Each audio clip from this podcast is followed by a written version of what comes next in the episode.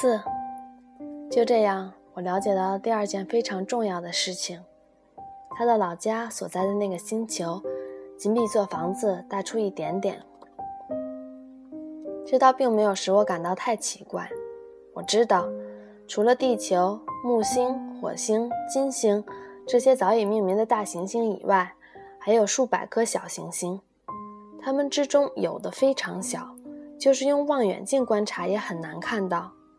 当一个天文学家发现了其中的一颗，他就给它编上一个号码，例如把它称作三二五幺号小行星。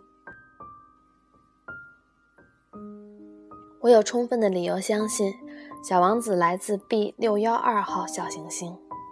这颗小行星只是在一九零九年被一位土耳其天文学家用望远镜看见过一次。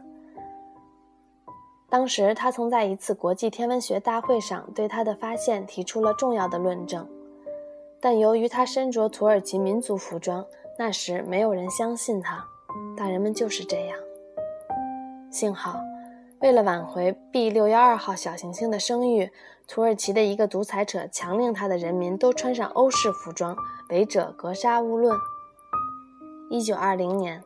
那位天文学家身着非常漂亮的西服，再次论证了他的发现。这一次，所有的人都同意了他的看法。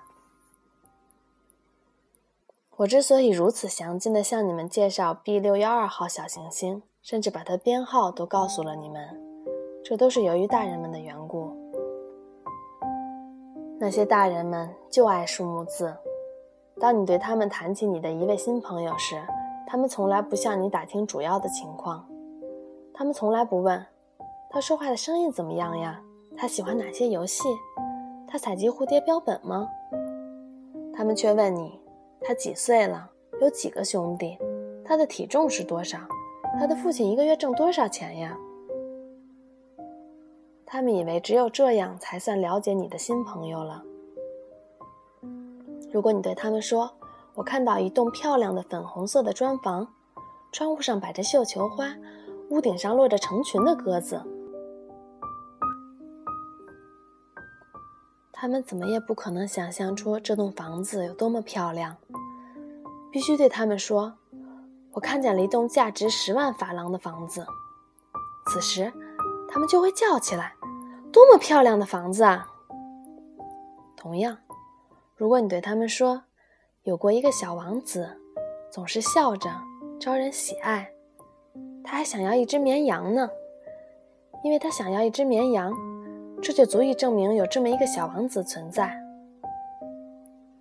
大人们听了定会耸耸肩膀，把你当做小孩子看待。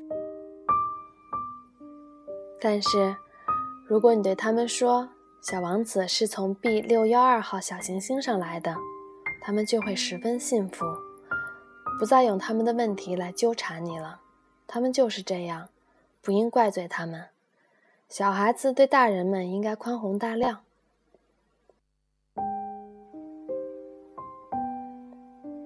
当然了，我们懂得什么是生活，我们对那些数目字嗤之以鼻。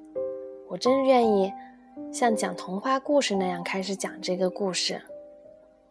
我真想这样说。从前呀，有一个小王子，住在一个只比他稍大一点儿的小行星上。他希望有一个朋友。